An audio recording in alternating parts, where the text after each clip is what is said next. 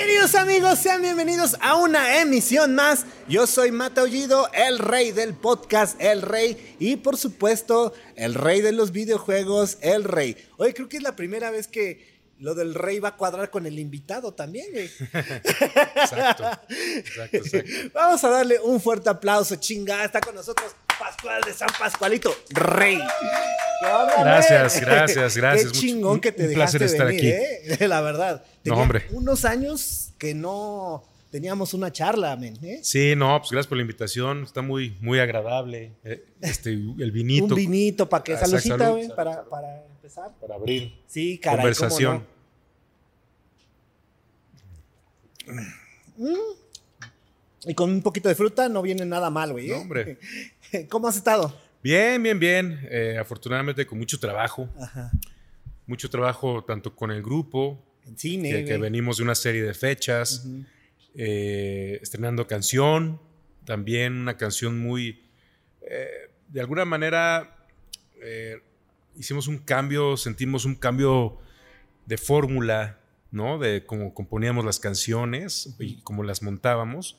Pusimos nuevas reglas del, del juego para, pues para Pero esto fue para adaptarse como un poquito a, a esta, no, no sé cómo decirlo, si es nueva generación, nueva oleada de, de que la gente consume contenido, música y así.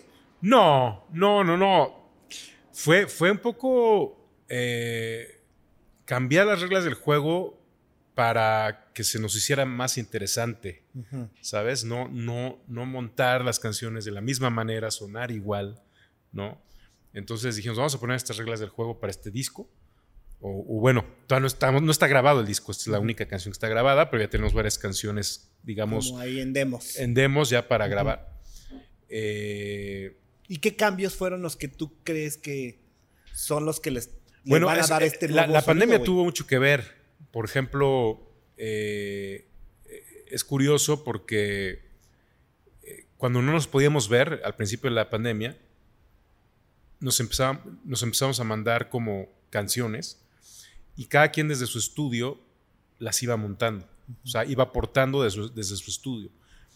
Y eso, y vimos que esa forma de trabajar, eh, esa forma de trabajar so- nos hace sonar distinto. Era como un laboratorio un poco, ¿no? Eh, evidentemente sí llegó un punto en que tuvimos que vernos, montar la canción para grabarla, ¿no? Claro. Pero, pero la canción la grabamos, o sea, la canción la tocamos juntos uno o dos ensayos antes de entrar al estudio de grabación. Ah, cabrón. Antes todo fue Fue- remotamente. ajá, ajá. Ya cuando nos pudimos ver, ya cuando nos pudimos ver eh, para, para hacer las canciones, decidimos no vernos, mantenerlo, mantenerlo a, a distancia, porque eso nos hacía sonar distinto, ¿no? Entonces, este, pues bueno, por ese lado muy contento también y, y- también, pues con mucha chamba en, mi rollo de música para series, películas, la verdad, muy, con, mucho trabajo y muy agradecido. Qué bueno, qué chingón, ¿eh? Vamos, vamos a regresar un poquito a los, a los 2000 este, cuando empiezan un poquito, o, o- o podríamos decir que empieza la trayectoria de, de- de- de San Pascualito. ¿Cómo has cambiado tú, güey, desde el 2000, güey? O sea, no, no nada más físicamente, este, sino en toda la cuestión. Ahorita me acabas de decir un cambio importante que acaban de implementar después de cuántos, cuántos años llevarán 20 22. 22 de, de carrera, güey, ¿no? Eh, ahorita, y todo se ha movido, o sea, la industria, este, pues ahora sí que la música ya no es igual que antes, aunque no queramos aceptarlo, este, la manera en la que las nuevas generaciones consumen música, está cabrón, güey, porque pues ya nada más es como que, eh, no me gustó, eh, no me gustó, eh, no me gustó, eh, no me gustó, eh, no me gustó. Y en el 2000, güey, todavía, pues era como ir al Chopo a comprarnos un disco. Entonces, güey, ya está, te recomendaban a San Pascualito, pues lo comprabas y te lo chingabas completo. O sea, no había de que me lo voy a Ujú. brincar, güey. O sea, le dabas esa oportunidad completa al disco. Ahorita, ¿cómo, cómo hacen ustedes para lidiar con todos estos cambios que ha habido en estos Hace- más de 20 años, güey? Ha sido difícil. eh, cada vez menos. en- bueno, en el sentido de que mi primer shock de que la industria había cambiado fue cuando sacamos el disco de Todo nos trajo hasta hoy, que fue el anterior a Animanesia. Eh, en ese entonces nos tardábamos mucho entre grabar disco y disco, nos tardábamos como siete años, En los primeros discos no había bronca de tardarnos siete años, seguíamos tocando como si acabamos de sacar disco y, se mantenían vigentes las, las, canciones. De pronto sacamos el todo, nos trajo hasta hoy, pues, con la misma lógica de, ah, pues no, no importa que nos hayamos tardado tanto, casi no usábamos las redes, o sea, las usábamos poco, pues, y no de una manera como sistemática. ok.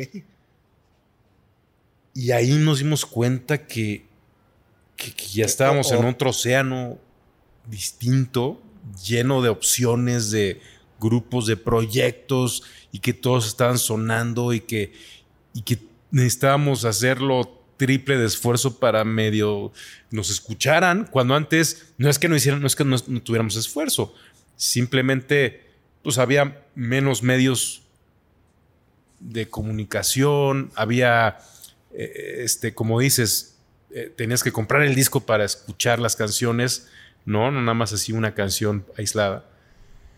Y ahí fue un golpe, ahí fue de que, me acuerdo que en ese tiempo nuestra, nuestra manager de ese entonces nos decía, oigan, hay que apoyarnos de un community manager, que no sé qué, ¿no? Entonces, ¿de qué? Yo, no, pues ¿por qué, güey? ¿No? ¿De qué? No, es que hay que estar posteando y hay que no sé qué. Yo, pues, no, ¿para qué?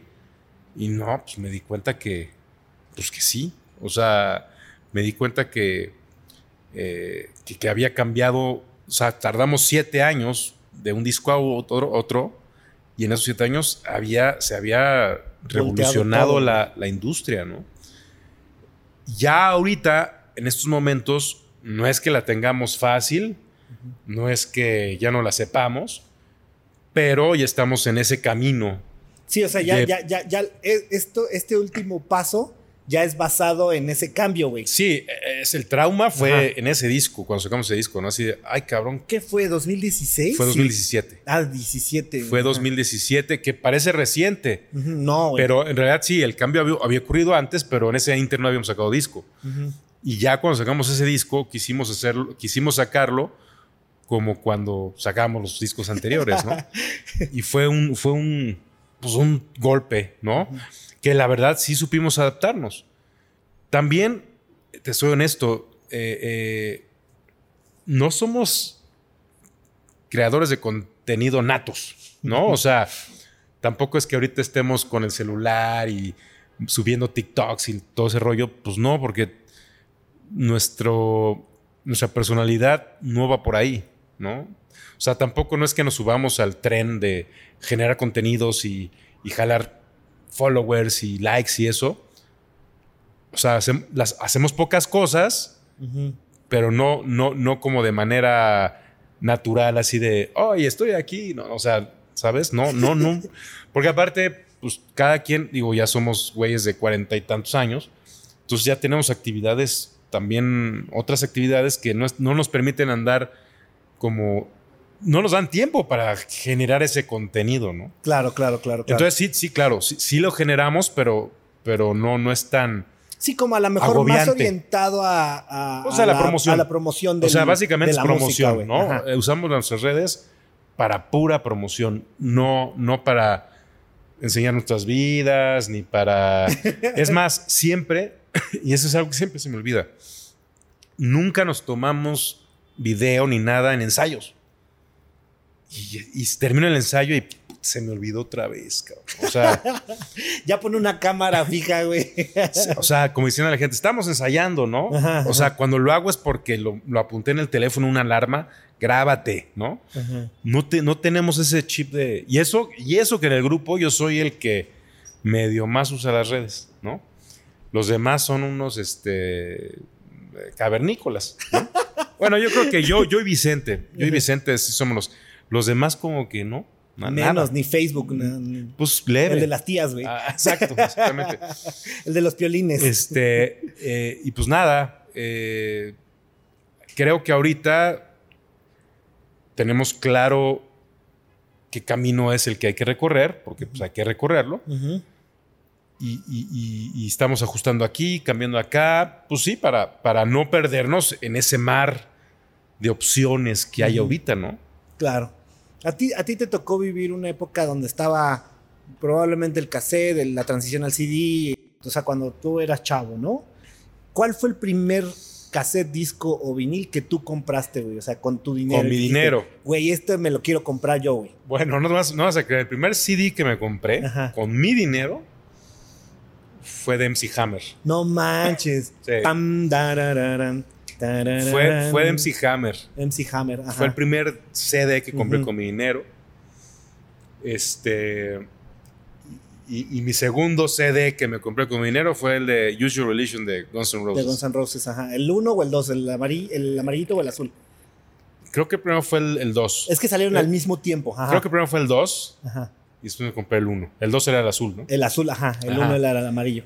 Eh, pero más sí, mi primero, primero fue MC Hammer. MC Hammer. Y el primer vinilo que me regalaron, Ajá. O sea, esto antes de que tú te compraras. antes de que yo me comprara ajá. el CD, mi primer vinilo que me, me regaló- me regaló- me lo regaló mi papá eh, fue el de Van Halen de 1984, el del Angelito. Ajá, el del angelito, ajá. que fue un, Un discazo, o sea, ¿no? Y me acuerdo que incluso el acetato era la bolsa de plástico transparente Ajá.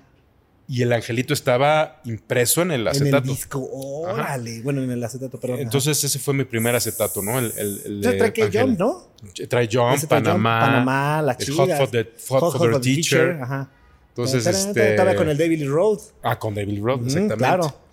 Entonces, este, ese fue mi primer vinilo. Y, y bueno, después tuve mis vinilos, ¿no? Eh, ACDC, Madonna, este, Billy Ocean, Lionel Richie, eh, Bien. Kiss. Tenía Kiss. mis, mis- ya, pero Kiss, Kiss Pop. Kiss despintado. Ah, que el Animalize. cuando- Ah, el Animalize, El cuando sacaron Crazy. Crazy Nights y El Heavens on Heavens on Fire. Fire, Heavens on. Fire, todas esas rolitas. ¿no? Entonces, este, eh, esos fueron mis primeros vinilos. Wham también. Wham, Wake Me Up Before, You, Go, Go. Eh, y yo disfrutaba mucho. O sea, mi papá me decía que yo de chiquito, ya antes había unas, los buffers, los bocinotas de los tocadiscos, y yo me la pasaba recargado en, en el buffer sintiendo el, pues, en los bajos. Y me la pasaba horas. Me dices que no te movías del. Del, del, de Del la buffer. bocina, del. Este.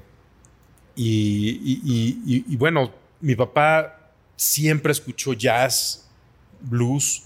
También es algo que yo, de alguna manera, con el, con el que algo yo crecí, ¿no? O sea, con Eric Clapton, este, John Mayer, Oscar Peterson, Laurindo Almeida, o sea, Puta, pues, grandes, güey. sí, o sea, sí, no con, eso, cualquiera, con ¿no? eso crecí escuchando. Y mi mamá escuchaba a Juan Gabriel, Rocío Durcal, Lani Hall, Camilo Sesto, todos esos, ¿no? Vicky Carr. Este, entonces esa fue mi, digamos, mi mapa musical desde Ajá. que nací.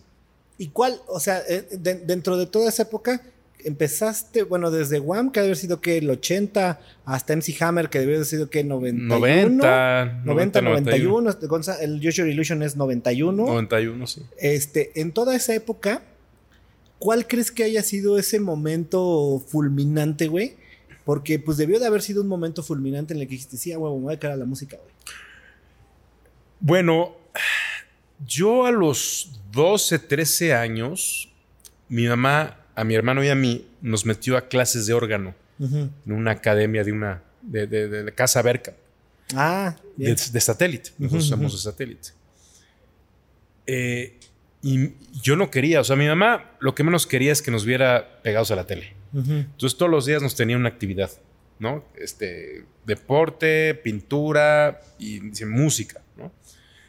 Eh, yo no era muy habilidoso, cosa que mi hermano resultó ser un genio en, el órgano. Y cuando vi que mi hermano de verdad despegó así, cabrón, y yo no, yo no podía coordinar, entonces dije, puta, me voy a cambiar a guitarra. Y la guitarra me costaba mucho trabajo. O sea, no fue así de, oh, es mi don, ¿no? O sea, no. En entenderle, en afinar. O sea, yo no, yo no entendía bien la lógica de la guitarra, pero me costaba mucho trabajo tocarla.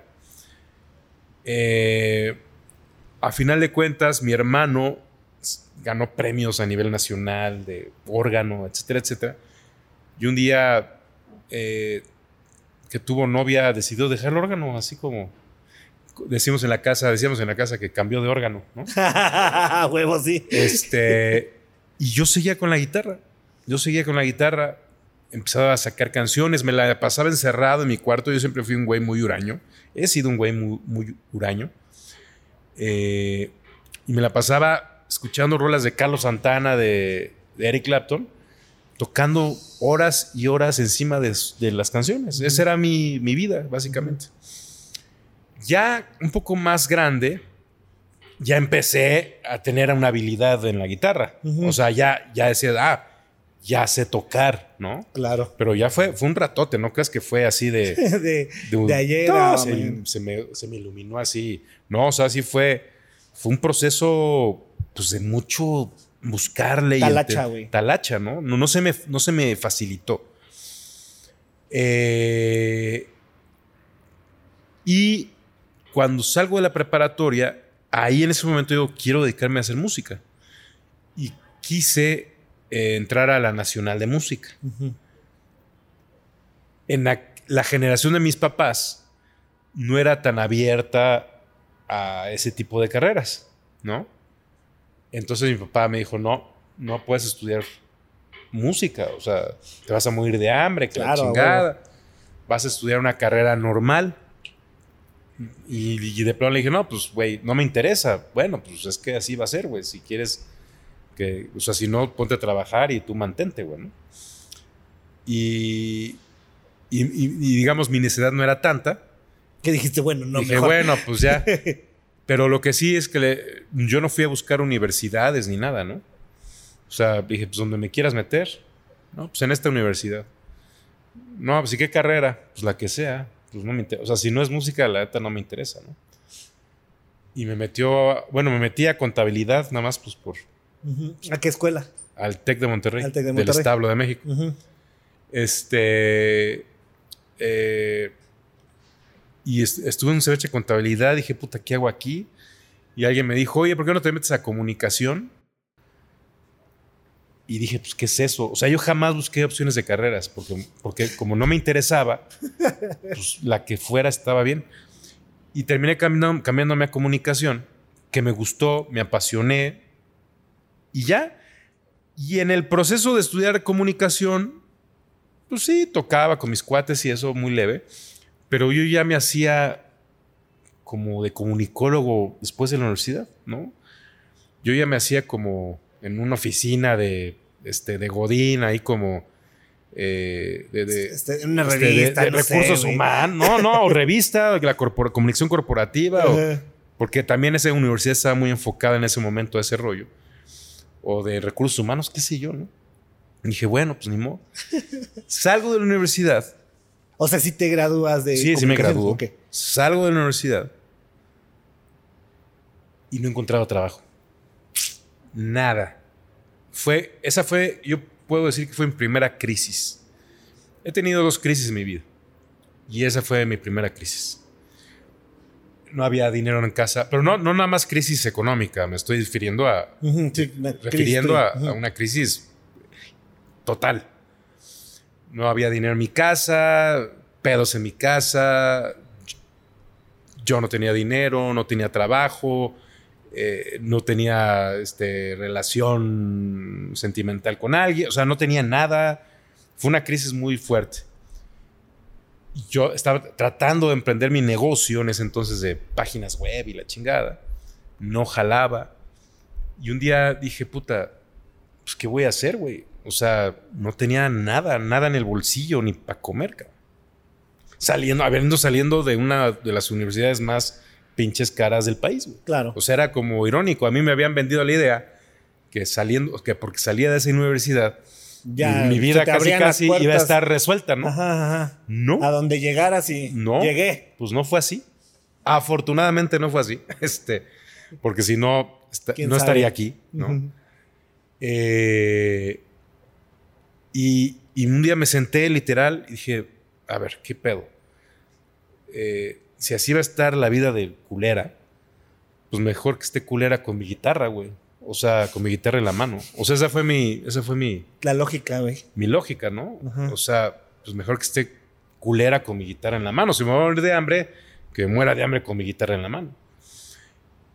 Y en ese momento, meses antes, habíamos estado empezando a ensayar, eh, a, a palomear unos amigos y yo, que eventualmente fue San Pascualito Rey. Y nos las pasábamos los domingos este, chupando, eh, palomeando, covers, etcétera, etcétera. Eh, y, y yo dije, ah, bueno, pues para ese entonces me salté un, un- un tramo, Un lapso. un lapso. En la universidad empecé a hacer canciones.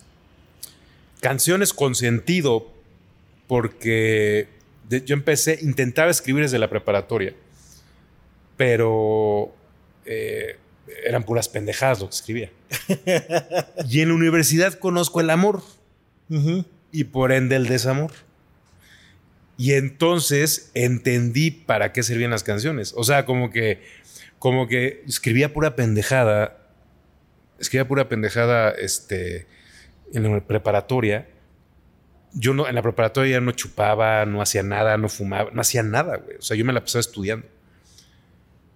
Y ya en la universidad se me abrió, ahora sí que el universo, que por eso es una universidad, se me abrió el universo dije, ah, cabrón, conocí la marihuana y conocí el- la peda y dije, no mames, está chingón de lo que me había perdido, güey. Y conocí el desamor y todo eso. Y entonces dije, ah, ya sé para qué sirven las canciones, cabrón. Ya entendí por qué mi mamá escuchaba a José José, cabrón. O sea, ¿sabes? Le- ahí le agarré el sentido a ese pedo. el sentido, claro. Y empecé a escribir canciones ya con nombre, dirección, este, código postal. Ya, o sea, eran canciones Todo, ya eran canciones ya dirigidas, ¿no? Grabé un demo, nada más por puro, sin afán de nada, grabé un, un demo con siete canciones. Yo solito, yo programé en un workstation, un teclado, yo programé las baterías, todo. A la Smashing Pumpkins. Ajá, sí, yo programé todo. Y por primera vez en mi vida, en un estudio muy este, modesto ahí en satélite, grabé una voz. O sea, yo jamás había cantado en mi vida. Y yo grabé esa voz pensando que después la iba a sustituir por la voz de una mujer o de un cantante, un verdadero cantante. Volvemos a- al año 2000, donde tuve esta crisis, y yo estaba ensayando con mis amigos, que les había gustado ese demo que yo había grabado y habíamos sacado unas canciones. Nos invitan a fiestas y, me- dijimos, oye, ¿por qué no sacamos tus canciones, no? las que tienes en el demo? Que a ese demo le había puesto San Pascualito Rey. ¿Por qué le había puesto así? Porque en la universidad yo era director de una revista cultural, ah, em, estudiantil, y me llegó un día un, un artículo de San Pascualito Rey. No era San Pascualito Rey, era San Pascual que era el rey de la buena muerte, el rey, el santo de la buena muerte en Chiapas, Guatemala, Centroamérica. Y dije, la buena muerte, yo ando muy dolido, la buena muerte del amor, soy Pascual Reyes, o sea, como que todo... ¿no? Sí, como que todo embonó, Y güey. dije, a estas canciones de desamor les, le voy a poner San Pascualito Rey. Todavía no, no éramos grupo, ¿no? Era, era un demo. Y ya cuando nos, invitan nos empiezan a invitar a fiestas, nos dicen, o sea, los que entonces estábamos tocando, ¿por qué no sacamos tus canciones? Va. Y empezamos a sacar esas canciones que eran mías. Yo las cantaba, pero dije, bueno, después las va a cantar alguien más, ¿no? Porque yo cantaba de la chingada. Y este, llego a este momento de crisis y digo, quisiera dedicarme al grupo, pero si vamos a ser realistas, para dedicarme al grupo necesito dinero, ¿no? O sea, cómo voy a comer, cómo voy a mantenerme en lo que el grupo arranca. Dije, necesito un trabajo de medio tiempo bien pagado. Y pues aquí en México esas chambas no, No existen. ¿no? O sea, en Estados Unidos, pues sí, ¿no? Chambeas por hora y te pagan dólares, ¿no?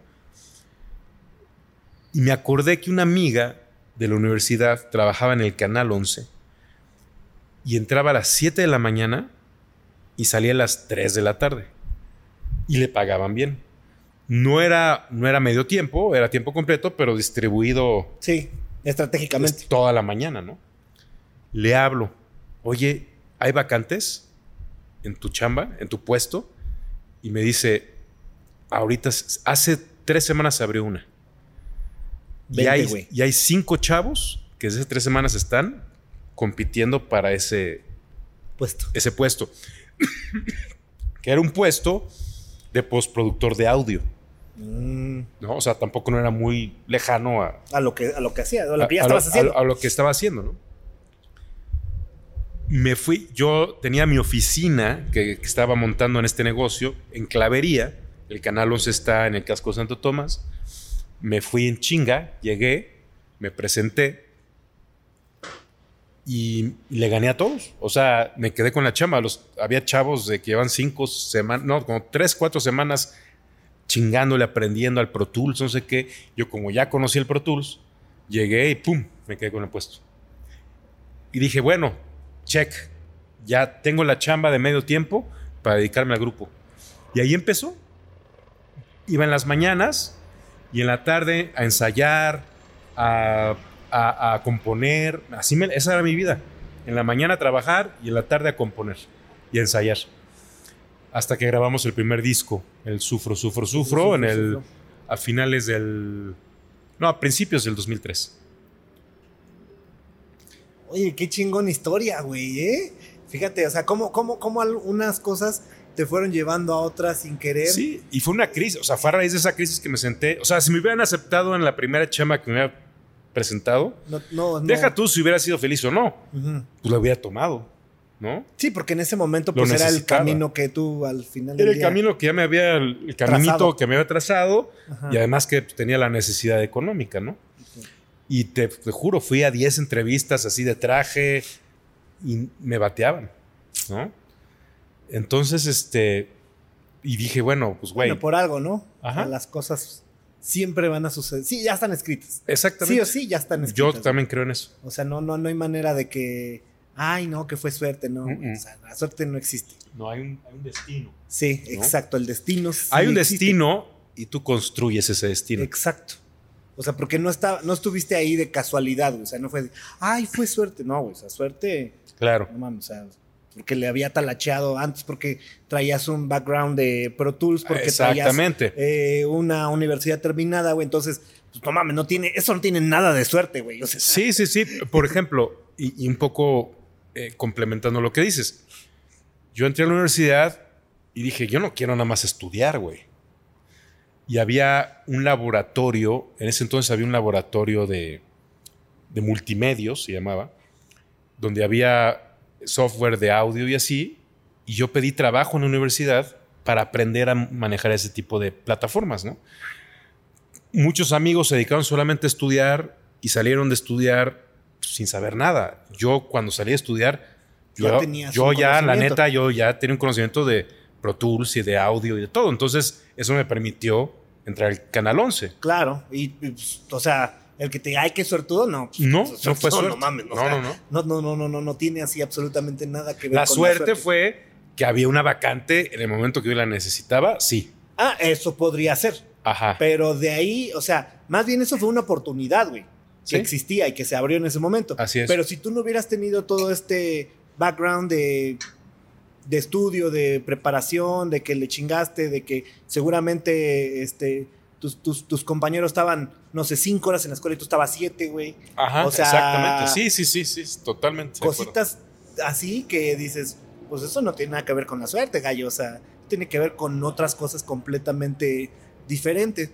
Y ahora empieza Corre San Pascualito, que es pues, una banda que realmente ha tenido mucho, mucho que aportar a la música, ¿no? Se le ha dejado muchas cosas a México, a mucha gente que, que nos gusta el grupo, a mucha gente que los hemos visto en vivo varias veces.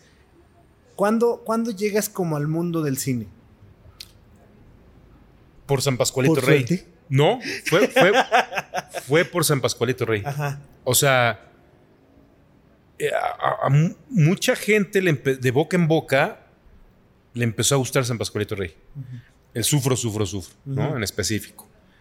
nosotros no teníamos disquera, no sabíamos ni cómo promover un disco, no teníamos idea de nada, ¿no? O sea, cuando recibimos el máster del disco dije, ¿y ahora qué se hace, güey? No, pues hay que mandar la maquila. Puta, ¿y dónde es eso, güey? ¿No? O sea, entonces, eh, eh, eh, no, no, sabíamos nada. Para mí, San Pascualito Rey fue mi primer grupo musical. O sea, yo no había sido parte de ninguna banda antes, ¿no? Entonces, no sabía ni cuál era el proceso, el caminito, ¿no?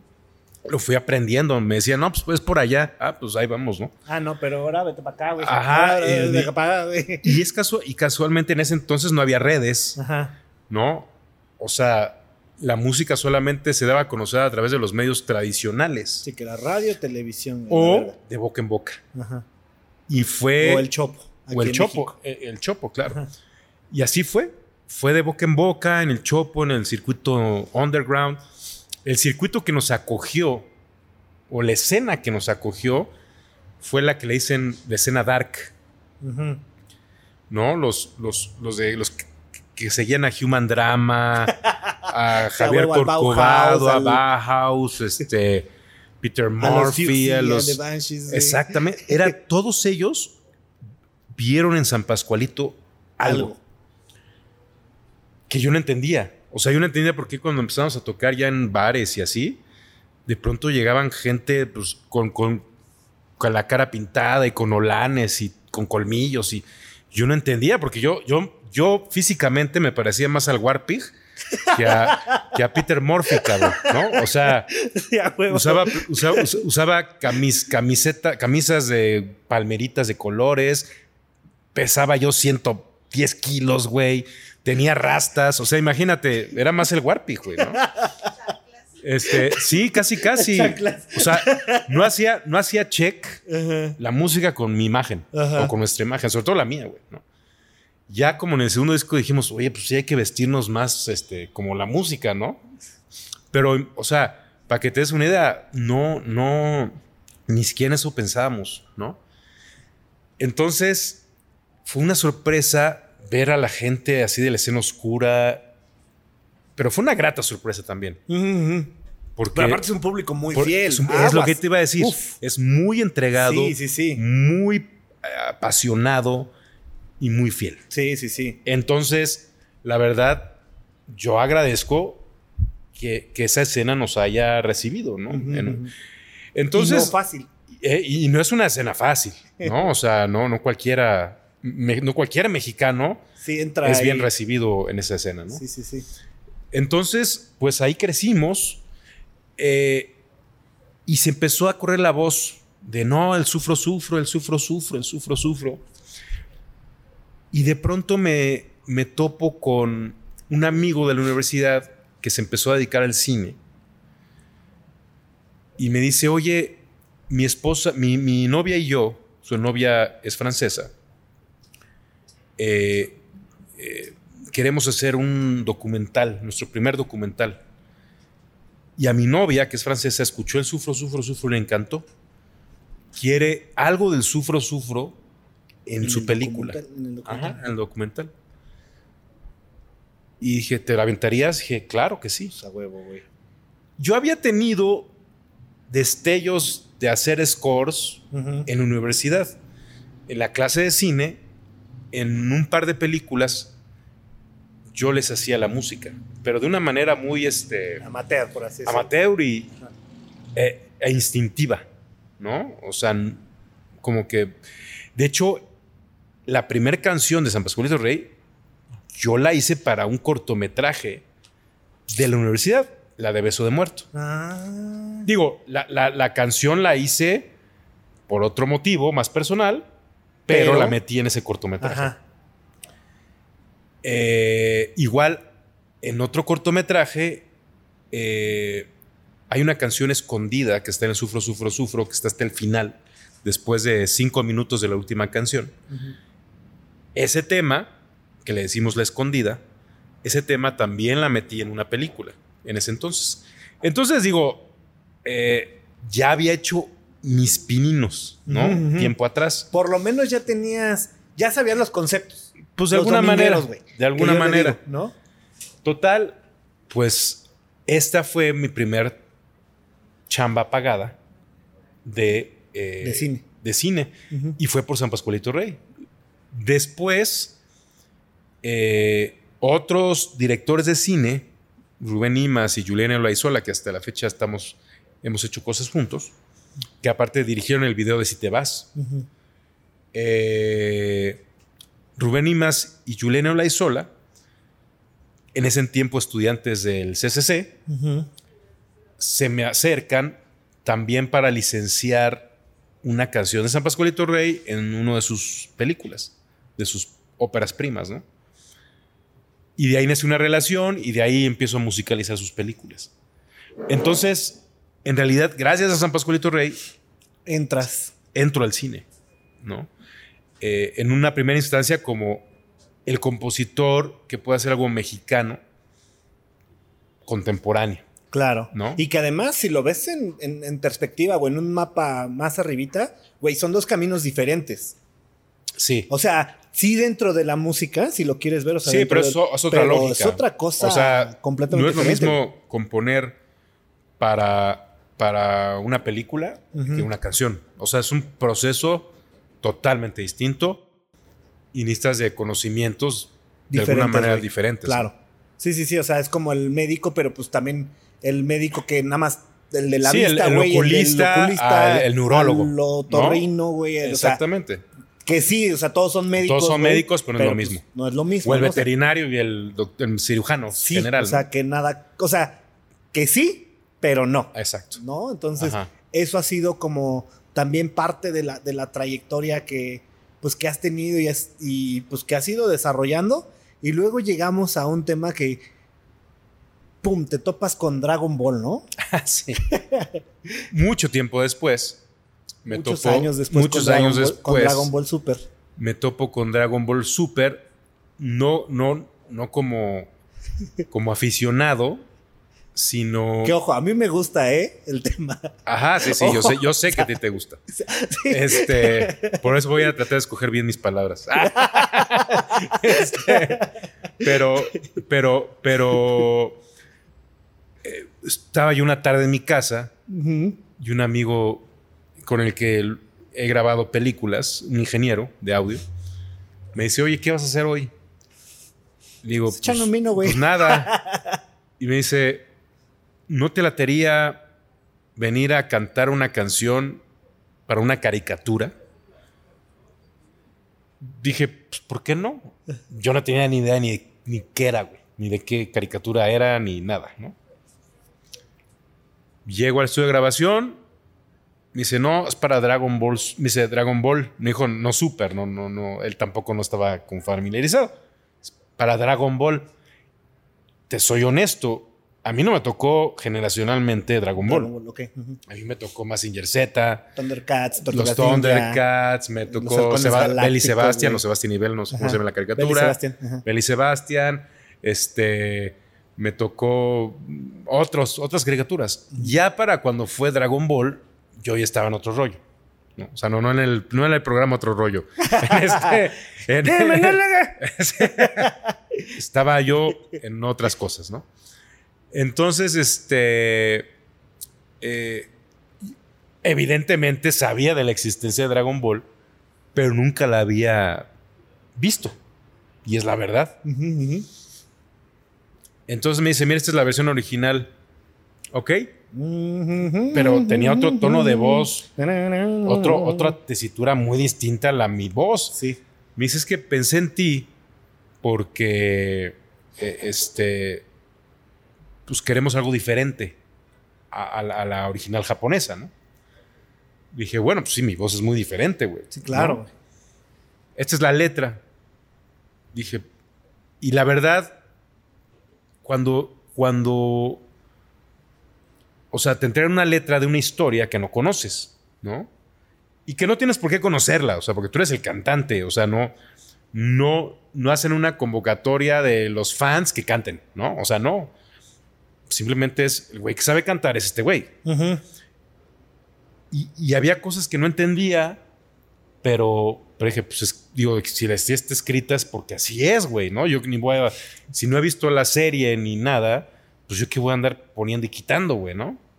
La canté como basándome en la melodía original, con mi estilo, basándome en la letra que me dieron, ¿no? Total, ahora estuvo chido. Le dije, ¿sabes qué? Me gustaría corregir unos detallitos en mi casa, en mi estudio. Me lo mandó, corregí unas cosillas ahí, regrabé unas cositas y lo mandé. Y ya, dije, ah, pues chido, ¿no? Es una canción más, ¿no? Sí, ajá. O sea, ya había hecho eso con otras cosas, ¿no? No era nuevo para mí. Y de pronto, no me recuerdo si fue un mes, dos meses después, Cuando sale, ¡pum! el putazo un en tuit. redes, güey. Que dice, Pascual Reyes canta el opening de Dragon Ball Super. Y yo le puse retweet como diciendo, ah, les comparto, eh, este, les, les comparto mi error, imagínate, desde ahí empezó mi, mi pedo. Les comparto este tema que canté para esta caricatura. Chingui su madre. No mames, güey. Como, como, Sí. Como un pinche enjambre, Ajá. así, tweets y ¡Caricatura! Para empezar, ¿Cómo? como caricatura. ¡No Y yo, pues, güey, ¿qué- entonces, ¿qué es, güey? O sea, no, o sea, yo no- yo no entendía la diferencia entre una caricatura y, Y un un anime, anime. ¿no? Este. Y, y no, no, no. Pero empezó el pedo de lo de la caricatura y después. Qué porquería y que no mames y la chingada. Pero yo, entendí, yo no entendía. Literal, yo recibía mil mensajes al día, güey. O sea, Aparte, bien intenso. Ahorita te platiqué una historia de lo intensos que pueden ser los, No, sí. los compadres que ven Dragon me di, Ball, me di sea, cuenta, me di cuenta de lo intenso. Que está chido. ¿Cuántas veces o te sea, amenazaron de muerte, güey? No, saber. no, no. Me, me mandaban fotos con pistolas. este, me mandaban fotos con pistolas de que güeyes me escribían, me decían, me arruinaste mi infancia, güey. ¿Neta? Te lo juro. Es más, había un güey, y lo voy a ventilar porque había un güey del Canal 11. Yo ya no estaba en el Canal 11, Ajá. pero había un güey que conocí en el Canal 11 que tenía 50 años, Ajá. pero era amante de los animes, Ajá. que me escribió para decirme eso, que le había arruinado su infancia y el güey tiene 50 años, güey, ¿no? Y yo no mames, güey, ¿cuál infancia, cabrón? Tiene 50 años, cabrón. O sea, ¿sabes? Y, y este, total, eh, eh, empecé a recibir, pero lo curioso es que todas las críticas culeras, mal pedo, eran mexicanas, o sea, eran, eran güeyes mexicanos Claro. empecé a recibir mensajes de Bolivia, de Argentina, de España, de, de toda Iberoamérica. Pero afuera les gustaba. Claro. O sea, los argentinos, Sí, porque aparte ese, ese opening, o sea, el doblaje de aquí fue el que se fue hacia todos lados. Sí. O sea, no hay otro doblaje más que el de Según aquí. yo sí, ajá. Y el, y el americano, obviamente, bueno, el de inglés. Claro, claro, el inglés y el japonés. el japonés, que es el normal, y el de aquí del mexicano. exacto. Entonces, es, eh, eh, eh, es curioso, aunque la gente no me conocía, los que eran mexicanos, o bueno, mucha gente no me conocía, aunque la gente no, los mexicanos eran los que no les gustaba, pero los argentinos les encantó. No sé por qué, güey. Y de Bolivia, de Perú, recibía mensajes. Te digo, al principio fue un golpe, así un shock. Es más, la verdad, y lo voy a decir, de pronto tuve que hacer un live como para decir, puta, sí, soy conejo, güey, perdón. O sea, a disculparme de no sé qué, güey, ¿no? O sea, pues, No entiendo, pero no tengo que disculparme pero- de algo, Ajá, güey. Sí, güey. O sea, hice un live diciendo, puta, no entiendo, pero perdón, güey. O sea, ¿qué hice, cabrón? O sea, no entendía nada, güey. No sabía en qué me había metido, güey. A pesar de que había, o sea, he sido parte de una banda que de alguna manera en México, pues tiene Sí. cierta proyección. No, claro, claro que es No, grande. güey. este nivel era bestial, ¿no? Era esta, este nivel de exposición era bestial. Yo no sabía, güey, ¿no? No sabía, y aparte no sabía, el, o sea, no conocía ese mundo del fandom. Ajá, no conocía el que fandom, tienen aguas, ¿no? No, entonces sí, amenazas de muerte, chinga tu madre, te vas a morir, hasta que me harté Ajá. y empecé a contestarles a cada uno, cabrón. No manches, ¿sí? Y me di cuenta, me acuerdo de uno que dices, no, te vas a morir, te va a matar y la chingada Pues cuando ven y te vea. mátame, puto, a no, ver. le dije, ¿sabes qué, cabrón? cállate y termina tu tarea y vete a dormir, güey. ¿Y sabes qué me contestó? Ay, sí tengo que hacer mi tarea, me voy a dormir. ¿Neta? Sí. Dije, ah, ya entendí, güey. Sí, son morros, güey. Ajá. Ajá. Y entonces a cada uno, mira, cállate, hijo de la chingada. Ya, me- ya empecé yo así a, Ajá. ay, disculpe, no quise este, Ofender. ofenderlo. O sea, me di cuenta que se envalentonaban, Sí, atrás de una computadora, obvio, ¿no? exactamente. Pero cuando les ponías, ¿sabes qué, cabrón? Que la chingada, no, pues sí, tiene razón. O sea, luego, luego dije, ah, y así empecé a contestar, cabrón, ¿no? Y cada vez más, conforme pasó el tiempo, ya escuché mejor el opening. Y no, sí, sí me gustó. Y, em- o sea, como que fue, fue nada más la pura pinche. Sí, o sea, tirar por, Fue por tirar- tirar, güey. Y empezó a tener más exposición. No, ¿se acuerda que le menté la madre? No, no, sí está padre. ¿No? Y dije. Y ya te ¡Pascual, te amo, güey! Y, y- y caso- y entonces me empezaron a entrevistar de canales de YouTube Ajá. especializados De Dragon Ball. de Dragon Ball. Porque la neta dije, güey, pues voy a, voy a aprovechar también Claro, este el momento. el güey. momento para meterles a San Pascualito. Ajá. ¿no? Y así lo hice y mucha gente, Y sí funcionó. sí funcionó. Mucha gente conoció a San Pascualito A través, a del través de Dragon, Ball. Exactamente. ¿Cuántas veces te han pedido que toques el opening de Dragon Ball en un concierto de San Pascualito, güey? Varias, varias. Bueno, esto fue un año antes de la pandemia, pero Ajá, eso durante sido ese año... 2018, ¿no? 19, ¿no? 18, Sí, 19. 18, 19, no me acuerdo muy bien. Este, pues sí, de pronto, échate la de Dragon Ball, ¿no? Y eso jamás va a pasar en San Pascualito. No, no, nada que ver. Nada que ver, no, no, es otro mundo diferente.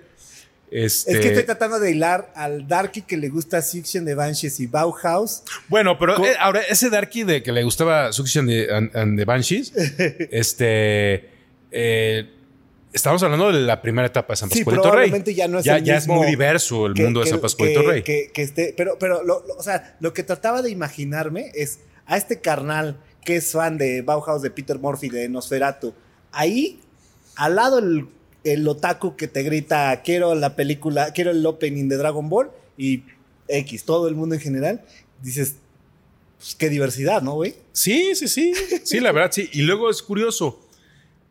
Meses después me escribe un chavo de Mexicali, precisamente. Me escribe un chavo de Mexicali que se dedica a, regla- a regrabar los openings o, o los temas de, De los animes, ajá. de los animes, pero las versiones largas, Ah, claro, ajá. los, este, la extended version, ¿no? Este, Ahora sí que la, la canción, canción. la canción canción. Me dice, oiga, con mucho respeto, me acerca usted. Ya había pasado todo el furor y toda esa ola que, que ya al final de cuentas pude como Detener, güey. contener y navegarla, ¿no? Ajá. Este. Fue en la pandemia, de hecho fue en la mera pandemia. No, no tenía yo trabajo, cabrón, y estaba en mi casa picándome los ojos. Me dice, ¿podría regrabar el tema, pero la versión extendida? A los fans. Y, eso desde el principio, los que les gustaba me decían, por favor, graba la versión extendida. Y yo, ¿cuál versión extendida? Ujú, ujú, Pues a mí nada más me dieron esta canción. No, no. No, es que hay una versión extendida. Pues yo no sé cuál es la Sí, que versión es la que viene en el soundtrack oficial de Dragon Ball Super, ¿no? No sé, Sí, güey. sí, sí, sí, o sea, no, sí. no sé, No, sí, yo lo tengo, güey. Me vengo enterando que hay, una, hay un soundtrack de Dragon Sí, Ball sí, Super. Sí, lo hay. Sí, güey. es Y está mi canción. Sí, no, sí, sí, ¿Sí? sí, sí. O sea, no, en el japonés, perdón. O Ah, sea, en el la- japonés. En el japonés viene, obviamente, la versión normal, la versión extendida. Ahora sí que el intro, el opening, Ah, no. el ending. Bueno, la hasta ahorita me voy entendi- me voy enterando. Y como que todas esas, este. Las vers- versiones alternativas. de, del- de lo que pasa en Dragon Ball Super. Entonces, es un disco. de- o sea, es una edición de cuatro discos, güey. Wow. Este, pues donde viene todo Eso eso. es una caja. Es un, es pues, de esas, ¿te acuerdas de los que venían así como doblecitas, Ajá, las ajá, cajitas sí, sí, sí? Así, güey.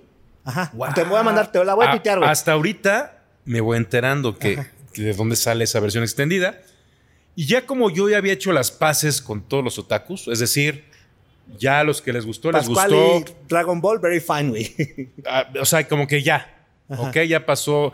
Porque aparte me decían que otros cantantes que habían hecho openings, lo- o sea, esta- los hacían cerrar sus cuentas de Twitter. O sea, me decían, es normal, güey. Siempre pasa lo mismo. no te preocupes.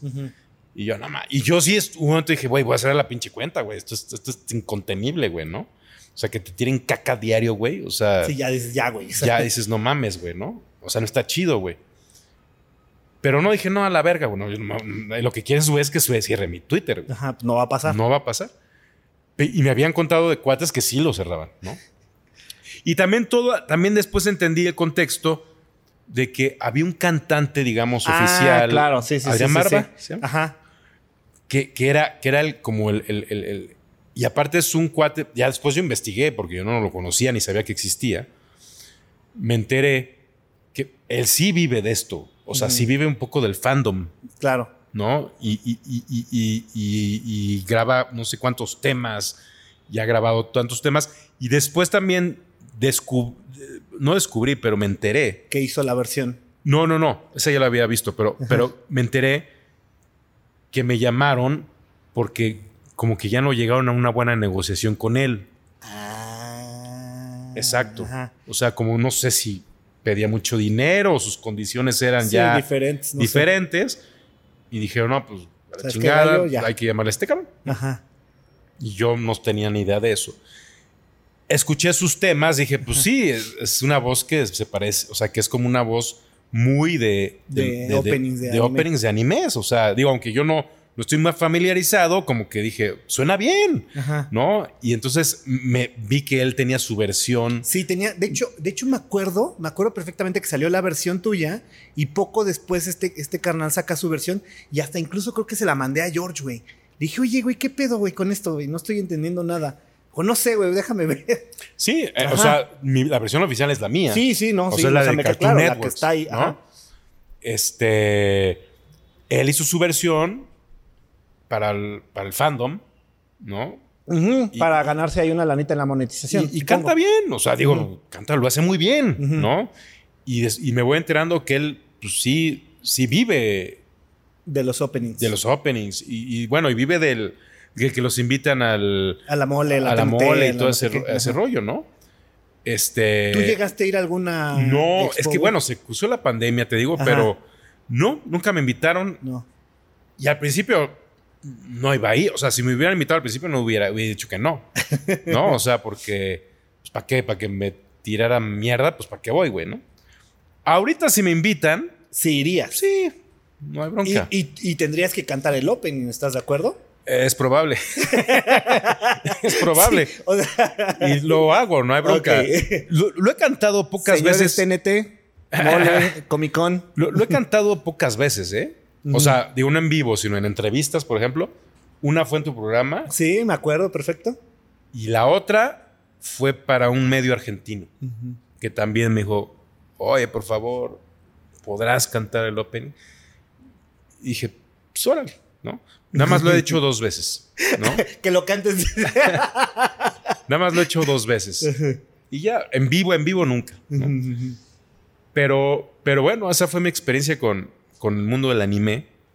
Eh, fue, fue muy este, intensa. Sí, pues sí, fue muy intensa. Pero al final también te da horas de vuelo, güey. sí, ¿estás no, o sea, sí, definitivamente ya me pudiera pasar, digo, espero no un escándalo, porque no, no soy como, no tiene por qué pasarme algo así.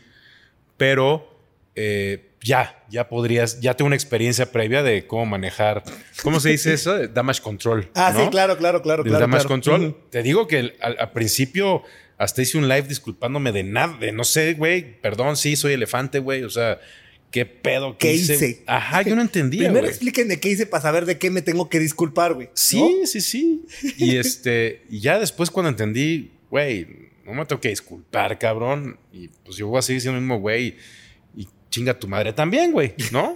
Y ya vi que también como que, ah, ok, ¿no? Entonces, estuvo chido. O sea, ya, ya como que hicimos las paces, más gente, te digo que empezó a escribir diciéndome, oye, sí está chida, no me había gustado al principio, pero sí está chida. Y a lo mejor si lo ponderamos en un porcentaje, ¿qué tanto ayudó el opening de Dragon Ball a San Pascualito? Que también son, son ramas diferentes, o sea, ojo, también es otra cosa completamente ver, diferente, sí, nada que ver.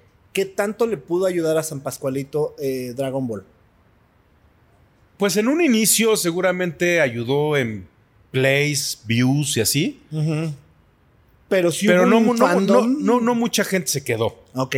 No mucha gente se quedó. O sea, algunos sí se quedaron y, y- y nos descubrieron por, San Pas- por, este, por Dragon Ball y se quedaron, que fue la minoría. Eh, pero bueno, mucha gente ya se enteró de San Pascual del Rey, aunque no nos sigan.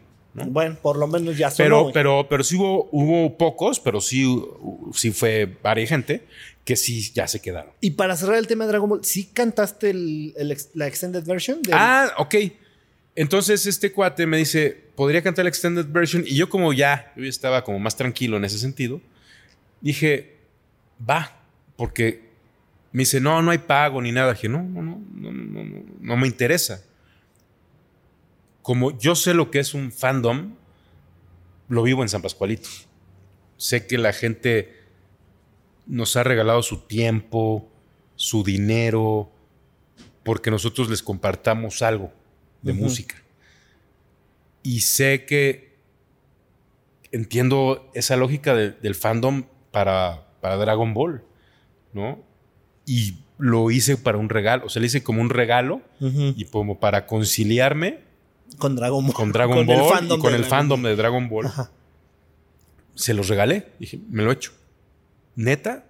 Sí. Ah, porque este cuate fue testigo de la tirada de Sí, mierda. claro, claro, claro. Me dice, yo sé que pasó esto, pero también sé que Sí, hay pues el personas. fan lo necesita, güey. Ajá, me dice, la, la gente lo necesita. Y me lo pedían, el extended. Y yo no entendía por qué el extended, ¿no sabes? Ujú. Ah, sí. Perdón. Y este. Y lo grabé. Y lo lanzaron. Y mucha gente dijo, gracias, cabrón. O sea, gracias. Y en- o sea, yo lo hice porque sé lo que es un fandom. Ajá, o sea, ajá. yo a una mucho menor escala hay un fandom en San Pascualito Rey que estamos muy agradecidos a ellos por lo que nos han entregado Claro.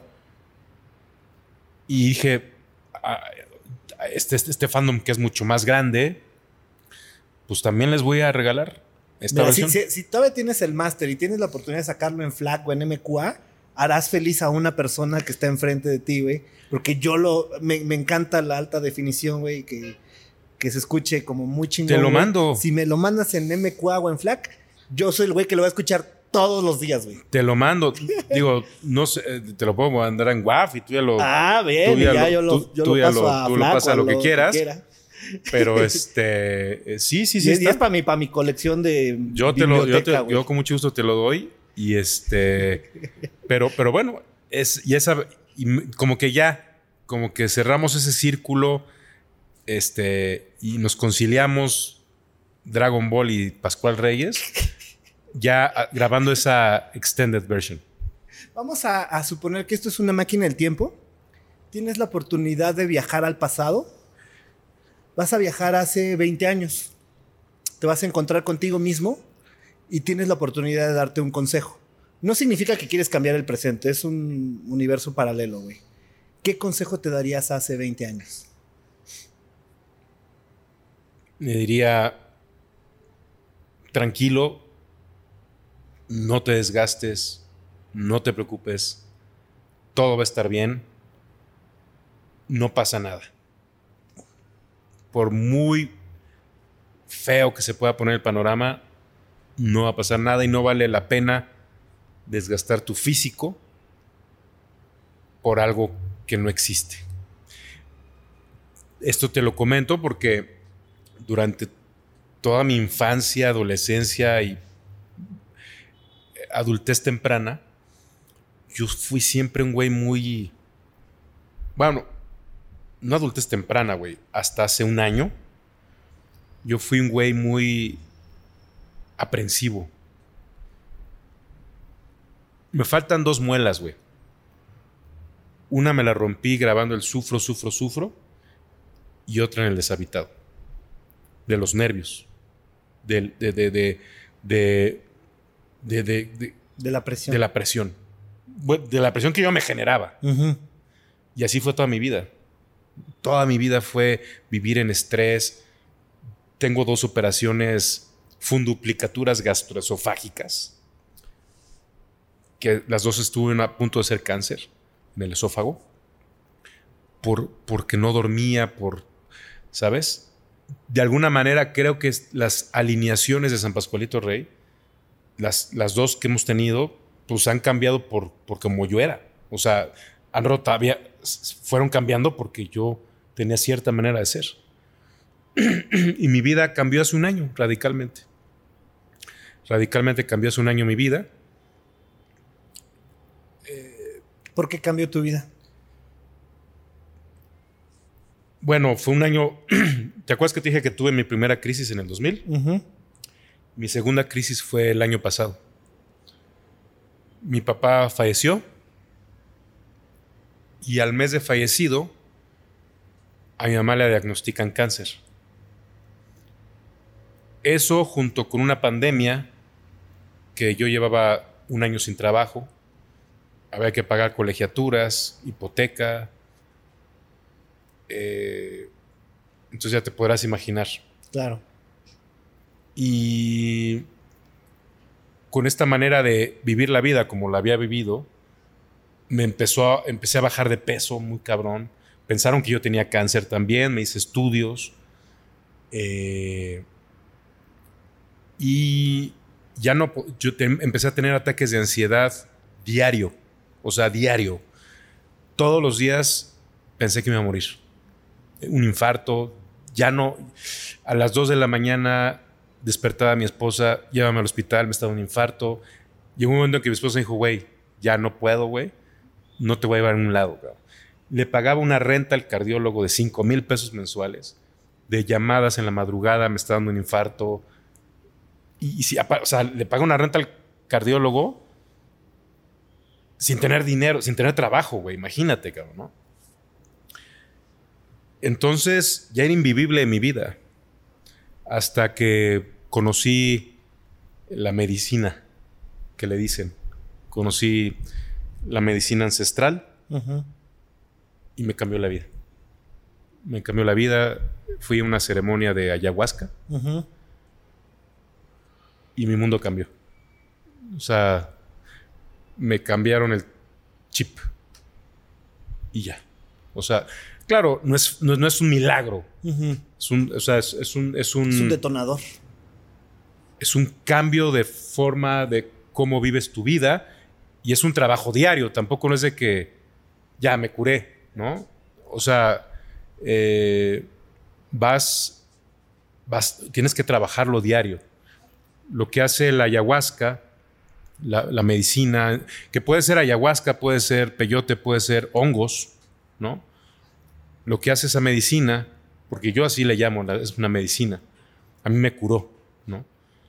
Eh, lo que hace es te, te, hace conectar contigo mismo, conectar con la naturaleza y verte en perspectiva y entender cuál es tu pedo, ¿sabes? Eh, y, pues nada, a mí me cambió la vida. O sea, me cambió la vida total. Así regresé siendo otro, otro hombre, ¿no? De, la, de la ceremonia, fue una ceremonia, y regresé siendo otro güey. Con mis hijos, con mi esposa, este, con mi mamá que falleció hace cuatro meses. Eh, entonces, fue, fue muy fuerte pudo haber sido el peor año de mi vida, pero fue el mejor. Pero se fue el mejor año de mi vida. A ser el mejor. A pesar que se murieron mis padres, fue el mejor año de mi vida. ¿No? Saludcita. Salud, salud. Y, y entonces, pues ya estoy yo en ese camino. Cada vez que lo necesito, voy, voy a, con, con, la abuela, con la abuela que me, pues a que me me muestre un poco qué camino es el correcto y, qué, cuál es el trabajo que hay que hacer, básicamente, ¿no? Eh, y jamás me imaginé que a mis 46 años estuviera yo eh, en esta dinámica de, de esta medicina psicotrópica. Sí, de reencontrarte al final. Sí, pero, pero es una medicina psicotrópica, ¿no? O sea, había comido peyote de chavo, nunca, nunca conecté y aparte no hubiera, o sea, no hubiera entendido para qué es ese tipo de medicina si no hubiera estado en, este momento en el que estaba. O sea, si, si, me hubiera si hubiera probado ayahuasca a los 25 años, no hubiera entendido nada, güey. No hubiera entendido, güey. O sea, y, y, es la intención que uno le puede dar a este tipo de medicinas, que aparte se ha convertido cada vez más popular. Es cada vez más popular porque por la pandemia precisamente, cada vez más gente empezó a sufrir de ataques de ansiedad, de pánico, de, estrés. Y, el estrés empieza a acabar el cuerpo, güey. El estrés empieza a acabar el, cuerpo. Eh, y, lo que hacen estas plantas es, te dan una perspectiva, ¿no? De que descubrí en mi primera ceremonia, el 4 de septiembre del 2021, descubrí que mis ataques de pánico eran porque tenía miedo a la muerte. Yo no, o sea, no, no estaba consciente de eso, pero en la ceremonia tuve esa, Epifanía. Esa epifanía. Y dije, tienes miedo a la muerte, por eso sientes que te estás muriendo, güey. Y entendí en la ceremonia que, eh, que si me muero no pasa nada. Si me muero, la vida sigue. Si me muero, mis hijos van a crecer y van a ser, van a ser felices. ¿sabes? Sí, claro, que nada, o sea... No va a cambiar el rumbo de las cosas si yo me muero, güey. Y ya dije, ya desde el 4 de septiembre del 2021 ya no he tenido ataques de ansiedad. Después de tenerla diario, güey. Diario. Durante un año. ¿No? Que también hasta tú mismo y hasta tu cuerpo es así como, ya, güey, ¿no? O sea... No, es que el cuerpo dice, ya, cabrón. Que el estómago, el corazón, güey. Yo iba con el cardiólogo, güey, es que tengo algo en el corazón, güey. Siento que me bombea y me estoy, me mareo y me desmayo, güey. No, pues tómate estas pastillas, güey. Pues eran placebos, cabrón, ¿no? Ya no tomo nada de pastillas para el corazón, para la para nada, güey. Me la pasaba en doctores, cabrón. Y iba con el güey del riñón, el, el este, nefrólogo, ¿no? Me decían, pues no tienes nada, pero échate esta medicina y tenía una bolsa. O sea, llegando de la ceremonia, me dijo mi esposa, ¿qué hacemos con esta bolsa, güey? Así, de medicinas que me tomaba a diario. Las tiré. La basura. Ya no las necesito. Este era mi pedo, güey. Entonces, gracias a esta crisis, pues, cambié mi vida. Y ahora, o sea, ¿qué tanto has cambiado, por ejemplo? Ya, ya, ya, ya, ya nos dijiste que cambiaste a nivel familiar, con tus hijos, con tu esposa, la vida que tenías. Ahora con San Pascualito, ¿también hay un cambio, güey? Sí, sí, y me lo dicen. O sea, yo no soy el güey que está chingue y jode. no, hay que ser esto. Digo, claro. Sí, el nivel de exigencia ah, por, ah, el nivel que es San Obviamente, el güey que lleva la rienda soy yo. Y no por mamón, pues porque siempre ha sido así. Si yo no, si yo no digo hay que ensayar, pues no ensayamos, güey, ¿no? Si no digo oigan, hay que hacer este pedo, pues no lo hace, no se hace, solito no se hace, ¿no? Y no hay pedo, ese es mi papel. Pero también si alguien tiene una opinión diferente, si alguien trato de ya mi ego, o sea, muchos de los pedos que hay o que hubo fue por mi ego. Digo, mi ego y el ego del otro. Claro, claro. o sea, nada más el mío. Sí, sí, sí, ¿no? Pero trato de estar consciente de mi ego, güey y, eso es un trabajo diario de que mi ego no vaya a atrofiar la relación que tengo con los demás. También tienes muchas expectativas, por ejemplo, de la banda. Y estoy en el proceso de, ok, una, tal vez hay días buenos, días malos. Como todo en la vida. Como todo en la vida. Y estoy tratando de asimilar que es, lo importante es divertirme, güey. Es pasarla bien. No vender esto o no hacer un sold out. Claro. Sí, es parte hay, de. Hay gastos que pagar, ¿no? O sea, hay gastos que pagar y. ¿No? Pero el Pascual de ahorita hace tres años, cinco o siete años, tendría una muela menos, güey. ¿Sabes? O sea, por el estrés. Y ahorita digo, ok, se va a hacer lo que se puede hacer. Si no se puede hacer, no se pudo hacer, y tal vez se hará en otro momento, ¿no? Entonces... Y eso al final te lleva a... No sé, yo soy una persona que le encanta este tema de energía, que, le, que me gusta... Platicamos hace un ratito un poquito de esto, o sea, destino, demás, güey. O sea, el relajarte y el fluir hace que todo fluya, güey. ¿Estás de acuerdo? Sí. O sea, hace que a lo mejor cosas que dijiste, ah, pues esto probablemente no. Pum, de repente. Sí, exacto. Mira, una, una experiencia también. No tuve, digo, por, eh, por obvias razones, San Pascualito Rey no tocó en dos años, un poco menos.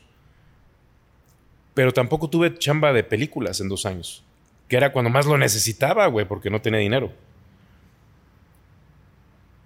Y en la ceremonia, también, en esta primera ceremonia que hice, entendí que no había tenido chamba porque no tenía la capacidad emocional para agarrar un proyecto.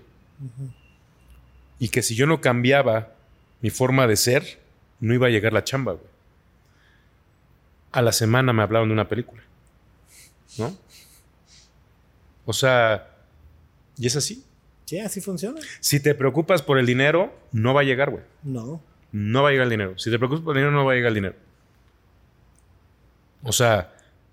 Porque aparte el dinero, o sea, hablando de términos del dinero, el dinero es la consecuencia de un acto, güey. Exacto. Exacto. El, dinero es la consecuencia de un acto. Es la consecuencia de tus acciones. Es energía. Al final de cuentas es la consecuencia de una energía. Eh, por ejemplo, acabamos de tener un, un tema. Fuimos a, Tijuana y a Mexicali hace una semana, ¿no? Dos semanas. Dos semanas. sí. Hace dos semanas fuimos a Tijuana y Mexicali. Nosotros somos los empresarios. Hemos ido de casi toda la gira. Nosotros pagamos transporte, hoteles, la nómina de los que están en San Pascual Rey y nos vamos a lo que vendamos. Llegamos a Mexicali y, hace dos semanas empezaron los pedos de violencia de los camiones quemados y la chingada. A punto de subir al escenario, el dueño del foro dice, no vamos a tocar porque corre peligro la gente, etcétera, etcétera. No tocamos ni en Mexicali ni en Tijuana. Diez güeyes en Mexicali, en Tijuana, y regresamos sin, nada. eso nos obligó a ajustar cosas en la gira. En otro momento, el Pascual de hace cinco años. Hubiera estallado. Hubiera, se, hubiera, deprimido, güey, a la verga. Y aquí, más bien, lo estoy tomando con que, pues sí, estuve la chingada. Claro. ¿No? O sea, perder ahorros del grupo. Pero se va a reajustar. Pero son horas de vuelo. Sí, y se va a reajustar y vamos a volver en algún momento y, y para adelante. El Metropolitan, ¿no? Sigue el Metropolitan el 9 de septiembre. Vamos a eso. Lo sentimos mucho con la gente que, que había, nos estaba esperando y que había comprado su boleto. Pero vamos a regresar. Habrá vida, yo espero. Sí. ¿No? Eh, y y, nada, hacemos ajustes y aprendemos, también es aprender.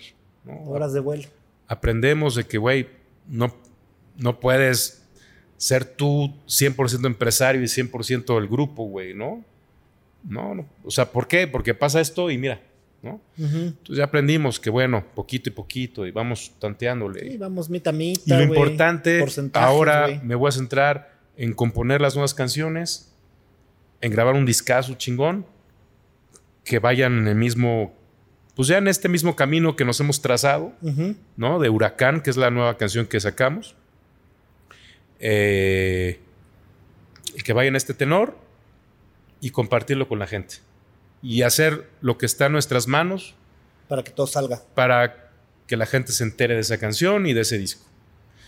Y ya, irá pasando lo que tenga que pasar Y si tiene que pasar lo peor que pudiera ser, Salir. que es, no sé, se acaba el grupo, no importa. ¿Sabes? Habrá otra puerta y habrá... Digo que no, no estoy diciendo que, que esté Sí, esa no, no, posibilidad, no, o sea, no, no, no, no. estoy diciendo que sea latente, ni que- no, no, no, me refiero... Sí, es el, el- peor escenario el que peor existe. escenario que pudiera existir, que sea ese, no importa. No importa. ¿no? Sí, la vida sigue contigo. La vida sigue y la música ahí está, Show must go on. ¿no? La música ahí está. Y repito, no está en nuestros planes ni nada. No ni siquiera lo hemos pensado, ¿no? Simplemente es, no hay pedo. No hay... eh, la- una frase que me allegó y me tatuó en la ceremonia es, no pasa nada. No pasa nada. por muy cabrón, por muy oscuro que esté el día, no pasa nada. Vamos, vamos a abrir otro universo en esta misma máquina del tiempo y en este tienes la oportunidad de ser cualquier músico. Hablábamos hace rato de Wham, de, bueno, de George Michael, de Axel Rose, de quién más hablábamos, de Madonna también si quieres, ¿por qué cambiar de género? No. Este, puta, de quien sea. No se vale decir, ah, yo mismo porque me quiero mucho. No, no, no. O sea, es otro multiverso y llega Dios, Buda, Mahoma, este, la mano del mono que concede deseos, el que sea, en quien creas, y te dice, mijo, ¿qué músico quieres ser en este universo? Ah, qué difícil.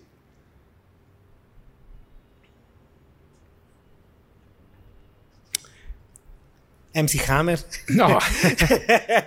Dijimos músicos, güey. No, yo, yo creo que me gustaría saber qué se siente ser Trent Reznor de Nine Inch Uh. Nine Inch Nails. De Nine Inch Nails, sí. Hijo, ese cabrón, ¿eh? Ese cabrón tiene un. Digo, también con sus. Bemoles. No, no, no, me refiero con sus proporciones. Ah, claro. Pues tiene un grupo de rock muy cabrón que, que, que, que su- que sus letras pueden ser frágiles, pero también pueden ser brutales y violentas. Y hace scores para películas. Sí, sí, sí, sí, ¿No? sí. De alguna manera, pues es, es una, es una guía para mí, ¿no? O sea, Trent Reznor, o sea, yo hago música para, para películas y tengo mi grupo, ¿no? Con sus proporciones, ¿no? Eh, Trent me gustaría, ¿no? Porque también sé que Trent Reznor, eh, pues tuvo sus días Oscuros. oscuros, ¿no? Y, y el güey, pues este, pues se, dedicó a hacer ejercicio y a, a desintoxicarse y todo ese rollo.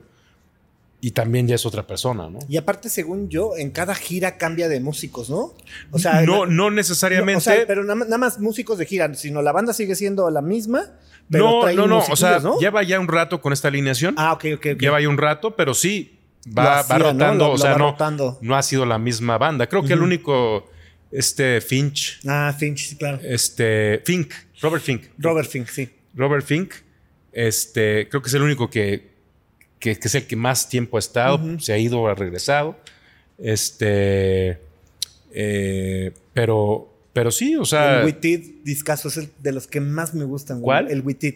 ah, el Witted es un No mames, discazo. o sea, lo No, pongo y sigue sonando así a el, progre, el- así. el- el Fragile, el Fragile ah. es un discazo también.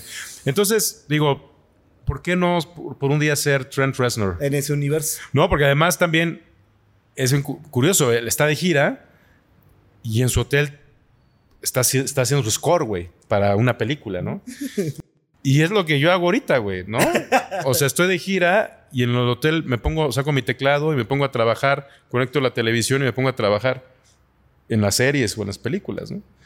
Entonces, Ahora, vamos a abrir otro multiverso y llega igual Dios, Buda, Mahoma, la mano del mono de los deseos, el que sea, y te dice, eh, mijo, porque así habla, mijo.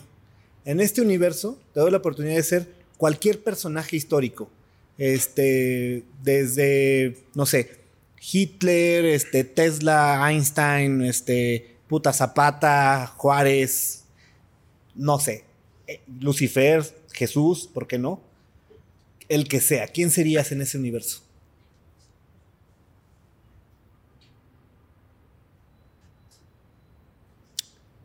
La Madre Teresa, Buda. Don Juan. En las enseñanzas de Don Juan, Ah, cabrón. de Carlos Sí, Castaneda. Carlos Castaneda. Este. Sí, sí, me gustaría ser ese chamán, Sí, ¿no? Eh, llegar a ese nivel de, de alumbramiento, de sabiduría. de también. sabiduría, ¿no? Qué cabrón, ¿eh? Y abrimos el último multiverso. Y en este misma dosis, Dios Buda Mahoma, mijo, aquí tienes la oportunidad de tener cualquier superpoder.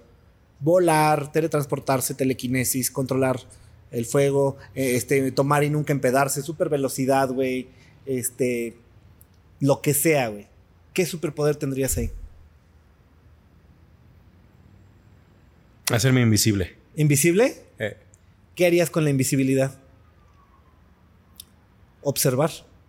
nada más observar sin, sin temor a que me vean que estoy observando, ¿no? O sea, como que. Ajá, ajá.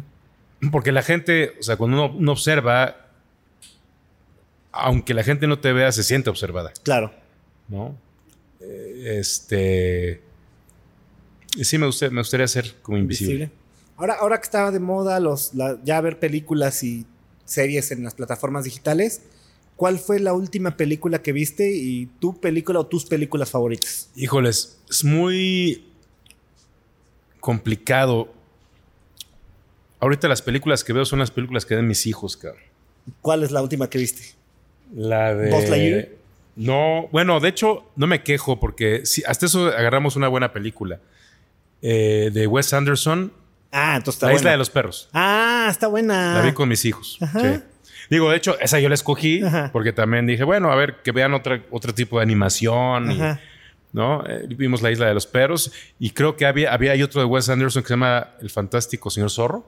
Esa sí no la he visto. También está ahí en, en Prime. Y, y también la vi con mis hijos.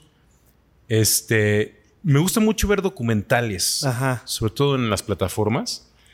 Eh, así de, de- Ahorita estoy viendo, he visto documentales sobre todo de, de que se llama How to Change Your Mind, cómo cambiar tu mente, que tiene que ver con la medicina este, psicotrópica o psicodélica, ¿no? Entonces cada capítulo es el uso del LSD, el uso de los hongos para, para cambiar tu, tu estructura mental, ¿no? Eh, este, el peyote. Y ahorita, y así estoy viendo como que esto, hay uno que se llama El Reino Fungi, no me acuerdo cómo se llama, la verdad, tengo muy mala memoria, eh, que habla de, de los hongos no nada más como medicina, sino la labor de los hongos en el planeta, ¿no? O sea, como sistema neuronal y digestivo de, de- de- la naturaleza, ¿no? Este, entonces, es muy, ahorita estoy muy clavado en ese rollo. ¿Y cuál sería tú o tus películas favoritas? De tus películas favoritas. Porque yo sé que vas cambiando como de repente por épocas y dices, Eh, Mi película favorita, ajá.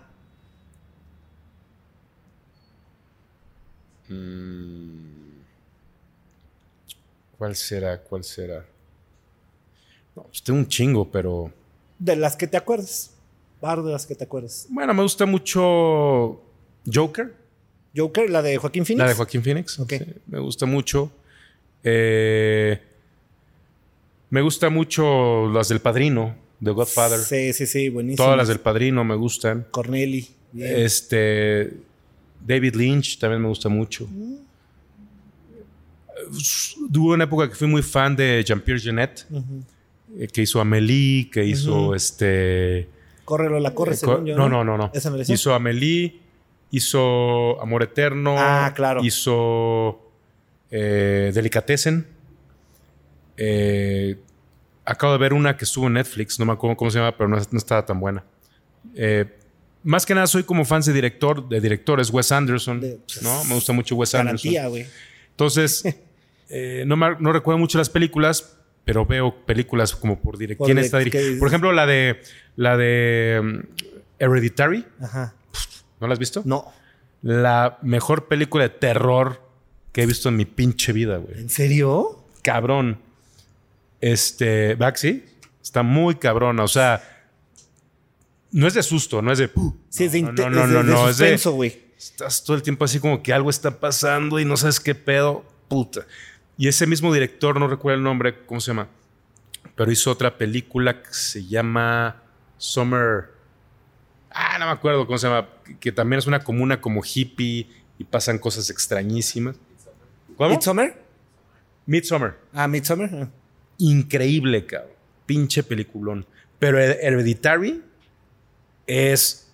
A mí me gustan las películas de terror. Pero de terror así, no, no de susto, de, de, pinche. De terror, De terror. Ajá.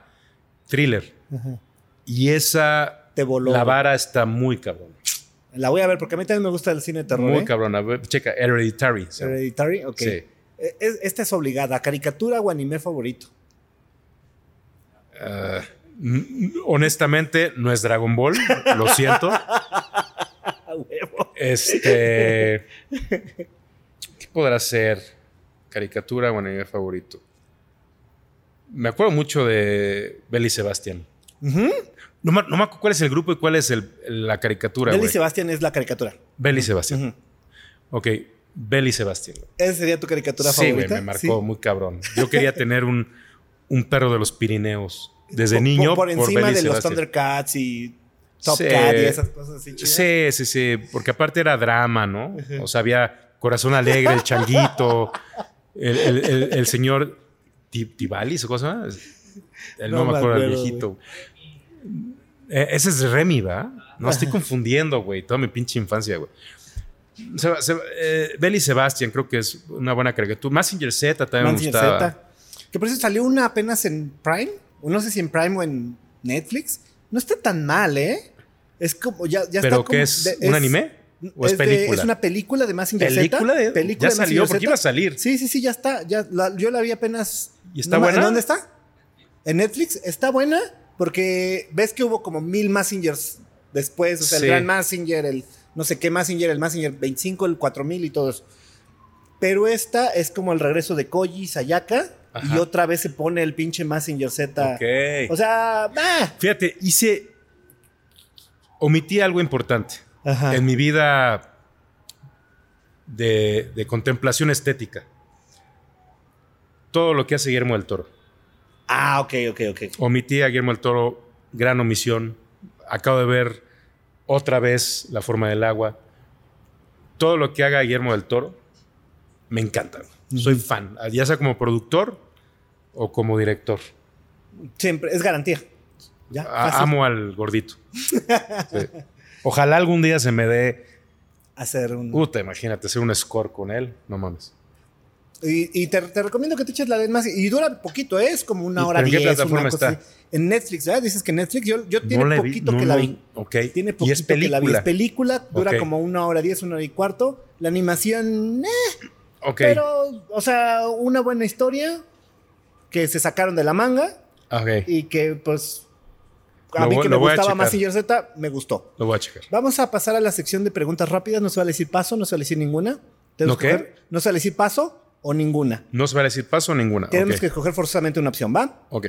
¿Los Beatles o los Rolling Stones? Beatles. Aerosmith o Bon Jovi? Bon Jovi. Van Halen o Led Zeppelin? Ay, cabrón. Este. Pues Van Halen, güey. ¿The Cure o David Bowie? Ay, no seas mamón. Pues David Bowie. Eh, ¿YouTube o Depeche Mode? Depeche. ¿Michael Jackson o Madonna? Michael. Michael Jackson o Prince. Prince. Madonna o Cindy Lauper. Madonna. Volver al futuro o Terminator 2. Volver al futuro.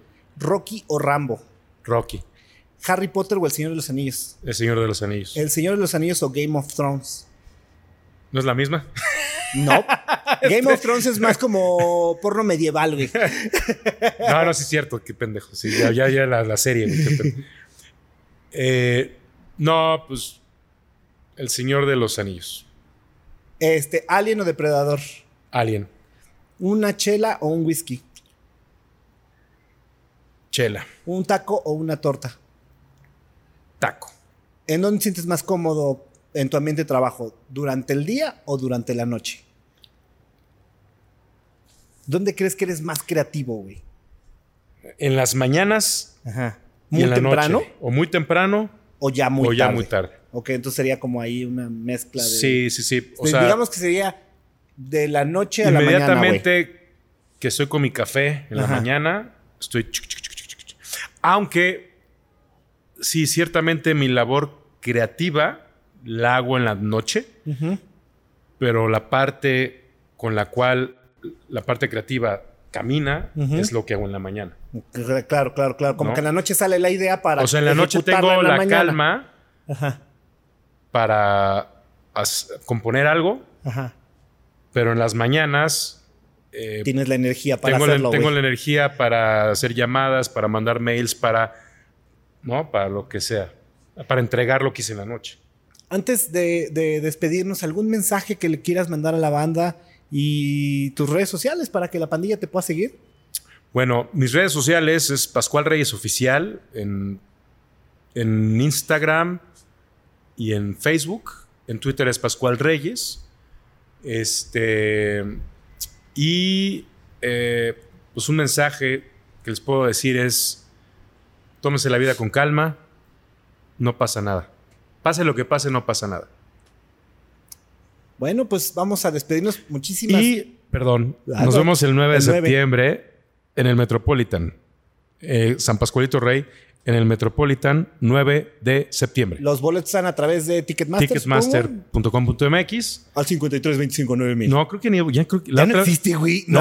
La, otra vez llamé. Ya no existe el 53259000. Mi, mi, mi, hijo, mi hijo es fan de, del americano y hubo. este Bueno, van a venir los 49 contra los Cardenales y fue imposible conseguir boletos y ya llamé al teléfono y me dice, no, pues aquí ya no se, o sea, no se puede conseguir boletos por teléfono. Así es. Ya todo es por, por app. Doc, ¿qué pasó ahí, güey? Sepa, güey. Pero bueno, nos vemos 9 de septiembre, Teatro Metropolitan, San Pascualito Rey. Pues antes de cerrar, Gracias, una de verdad. Gran plática. Gran plática, qué chingón. Este es por, por, por ti, por Gracias, la música, por los scores, por todo lo que has hecho. Va aquí por todo. Gracias. Salud. Ajo.